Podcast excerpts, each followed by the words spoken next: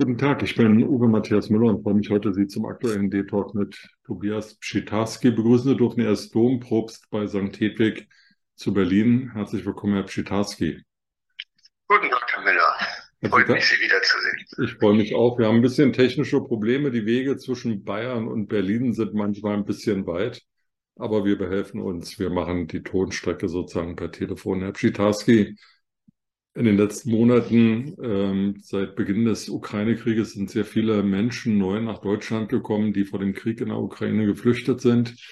Gleichzeitig hat die soziale Not in Deutschland zugenommen durch Inflation und Kriegsangst. Die Wirtschaft, ähm, der geht es auch nicht so gut. Viele leiden unter hohen Energiepreisen. Spüren Sie als Kirche in Ihren sozialen Institutionen einen vermehrten Andrang von Menschen, die Trost, Hilfe und Beistand suchen? Ja, also natürlich einmal diejenigen, die ganz konkret praktische Hilfe benötigen.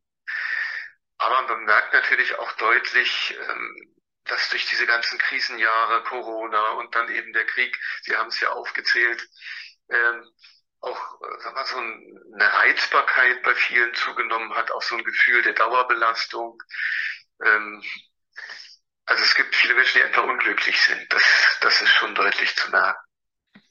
Ich lebe ja seit einigen Jahren in einer kleinen Stadt, in der sich zwar nicht jeder kennt, aber wo man dennoch, wenn man über die Straße geht, irgendwie sich aufgehoben fühlen kann. Und ähm, da der soziale Zusammenhalt auch durch Vereine und so weiter noch irgendwie gegeben ist. Berlin mit vier, fast vier Millionen Einwohnern, Speckgürtel drumherum, ja, viereinhalb, fünf, fünf Millionen ist die größte Stadt Deutschlands. Und die Anonymität ist dort natürlich sehr viel größer als äh, in einem kleinen Dorf oder in einer kleinen Stadt. Ist das etwas, was Sie auch erleben, dass die Menschen sich immer einsamer fühlen? Ja, natürlich. Es gibt viele Menschen, die tatsächlich auch vereinsamt sind. Auf der anderen Seite gibt es aber auch äh, viele Strukturen, die fast wie so ein Dorfleben funktionieren nicht das im Grunde, muss man sagen, ist die Millionenstadt Berlin ja ein Konglomerat aus vielen kleinen Dörfern. Der Berliner hat so seinen Kiez um sich rum. Natürlich sind auch zum Teil unsere Kirchengemeinden so eine Orte, wo man wie so ein dörfliches Ambiente hat, auch wenn man mitten in der Großstadt lebt. Aber natürlich trotzdem gibt es viele, die niemanden haben, um die sich auch niemand kümmert, ähm, die sich einfach vergessen fühlen. Das ist hier natürlich in dieser Großstadt leichter mal, dass sowas passieren kann. Es gibt natürlich auch solche, die das, die Anonymität ganz bewusst suchen, mhm. darüber ganz froh sind. Aber über die, glaube ich, muss man hier heute nicht sprechen, sondern eher über die, die wirklich in einer Not sich befinden. Zwitarski, wir hatten ja auch schon thematisiert, dass die Kirche in der Kritik steht, wegen verschiedener Dinge, die dort in der Vergangenheit passiert sind oder zum Teil heute auch noch passieren. Es gibt eine große Kirchenaustrittswelle und damit fällt natürlich auch Geld für die Kirche weg, weil eben Steuerzahler ähm, wegfallen, die Kirchensteuer bezahlen. Können Sie denn allen Ihren sozialen Aufgaben noch äh, in vollem Umfang gerecht werden? Ich das wahrnehme, geht das schon noch so.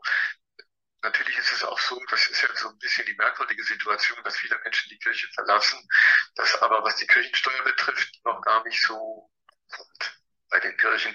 Wir wissen nur, es wird ankommen. Wir bereiten uns natürlich auch, das ist Berlin entsprechend vor, auf die Zeiten, wo dann eben auch die Mittel erheblich knapper werden. Was die sozialen Aufgaben betrifft, ist natürlich durch die Caritas ähm, wird sehr viel unternommen. Auch die auch Kirchengemeinden engagieren sich ja sehr sozial, manchmal mit der Caritas zusammen, manchmal auch sagen wir, aus eigenem, aus eigenem Antrieb und im eigenen Rahmen. Ähm, ich, da merkt man das eigentlich noch nicht so sehr. Das Einzige, was, was äh, an manchen Orten deutlich spürbar ist, dass auch die Helfer erschöpft sind. Nicht dann war Corona, wo sie helfen sollten und die Flüchtlinge und kleine Flüchtlinge jetzt. Und ähm, manchen geht da so ein bisschen einfach die Puste aus. Und an manchen Orten hat man ja auch den Eindruck, dass dem Staat ein bisschen die Puste ausgeht, was ja auch nachvollziehbar ist. Also man versucht ja jetzt alles Mögliche, um die Folgen der Energiekrise aufzufangen. aber auch der Staat wird irgendwann nicht mehr können. Ob das dann eher eine erhöhte ähm, Gemeinschaftsgefühl aufführt und das äh, auslöst, das Gefühl, dann müssen wir eben einspringen, das wird man sehen, da bin ich selber gespannt. Oder ob jeder dann sich selbst der Nächste ist. Äh, das wird man sehen. Im Augenblick ist die Bereitschaft zum Engagement schon noch da und auch deutlich spürbar. Sie sprechen ein wichtiges Thema an. Die Tafeln berichten auch seit vielen Monaten, dass sie dem Ansturm der Hilfesuchenden kaum noch gewachsen sind. Auf der einen Seite und auf der anderen Seite, dass die Spendenbereitschaft, also von großen Lebensmittelverkäufern, Discountern, ähm, zu spenden, an die Tafeln zu spenden, abnimmt oder abgenommen hat. Ähm, die Tafeln beklagen auch, dass sie glauben, dass viele Aufgaben, die eigentlich der Staat erledigen müsste, also unser Gemeinwesen, auf die Tafeln abgeschoben wird. Haben Sie denn ähm, ein, einen Rückgang der Spendenbereitschaft von Bürgern empfunden? Es gibt ja auf der einen Seite Menschen, die sich engagieren, die also ihre Tatkraft einbringen in die Arbeit, aber es gibt eben auch andere, die sagen, dafür habe ich weder Zeit noch Lust, aber ich gebe hier mal einen Euro oder wie viel auch immer und unterstütze damit die Arbeit der Kirchen. Also da ist die Wahrnehmung sehr unterschiedlich. Also ich selbst in der ähm, unserer sogenannten Ersatzkathedrale merke das mit dem Spendenrückgang nicht. Aber ich höre natürlich auch von verschiedenen Institutionen, dass äh, die Spendenbereitschaft zurückgeht, weil natürlich auch eine ganze Menge Leute ähm, selber ein bisschen Angst haben, ob sie mit ihren Finanzen durch diesen Winter kommen. Ich, das, auch das ist ja noch gar nicht so richtig angekommen. Vielleicht wird es auch gar nicht so schlimm kommen. Das ist natürlich immer noch eine gewisse Hoffnung. Aber erkennbar ist in der Gesellschaft wohl schon, dass viele Leute für mich selbst oder meine Familie noch.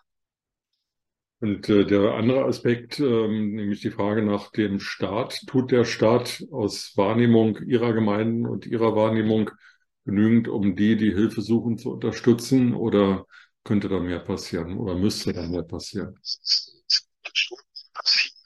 Natürlich dann auch so, so Geschicklichkeiten. Also wenn sich das bei uns ein Obdachlosenquartier freigeräumt würde für die Flüchtlinge aus der Ukraine, ähm, da werden dann irgendwie betroffenen Gruppen ja auch so ein bisschen gegeneinander ausgespielt.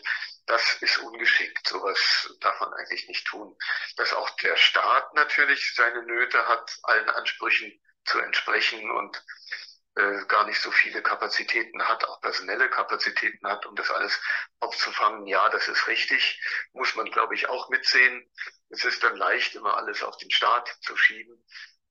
Aber natürlich kann man schon die Frage stellen, wofür gibt er Geld aus?